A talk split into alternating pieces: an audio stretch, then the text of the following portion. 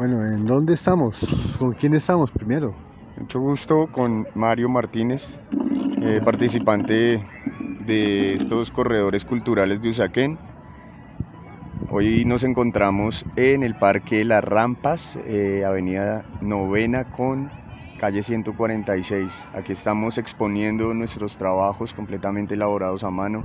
¿En qué barrio queda este parque? Eh, esto es en la localidad de Usaquén, este es el Parque Cedritos. Parque Cedritos, par- bar- bar- del barrio Cedritos, Parque Cedritos, sí señor. Bueno, y, y entonces ha participado en las tres jornadas. Estamos en cuatro jornadas, Cuatro hemos jornadas. participado, sí señor.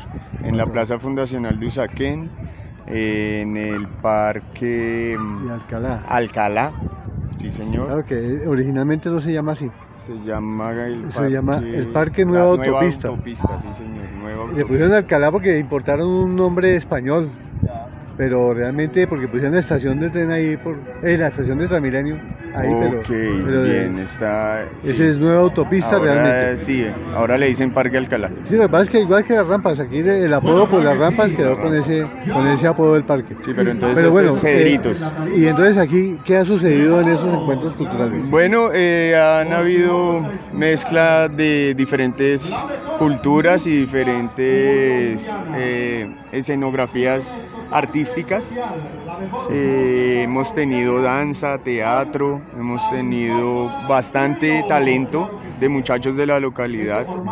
Realmente sí se ven estos corredores culturales que se muestre la, eh, el arte dentro de la localidad, que se muestren los talentos que hay. Bueno, ¿y cuál ha sido su aporte? Mi aporte ha sido mi trabajo, eh, también culturizar a la gente de qué es lo que está sucediendo en, la, en los corredores culturales y en cada evento, eh, culturizando a la gente sobre nuestro trabajo como hacedores de oficios artesanales Sí.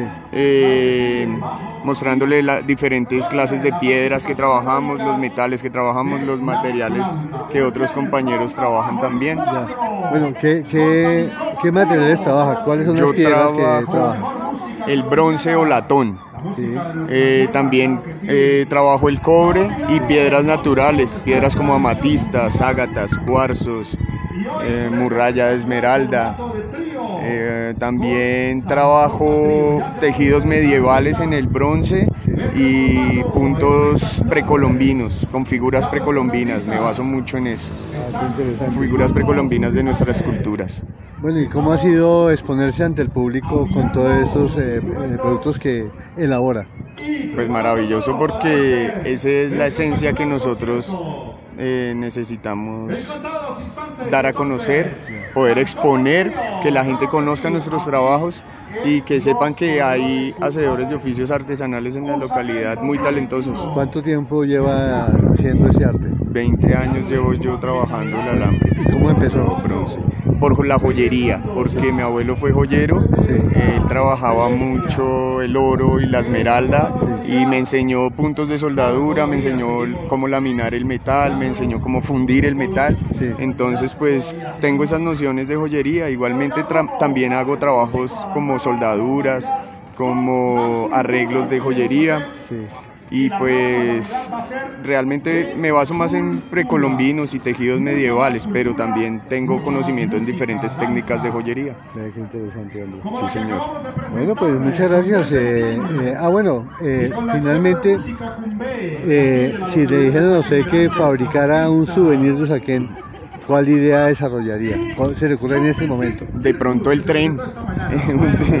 Estaba pensando en el tren que es muy simbólico aquí precisamente por este pedazo. Anoche, precisamente anoche le tomé un video cuando él pasó iluminado Sí. y me quedó la imagen para hacer el trencito que pasa por, por la avenida novena de, de Usaquén de Cedritos. Ah, no, buenísimo, buenísimo, buenísimo. mancomunadamente con nuestras autoridades locales.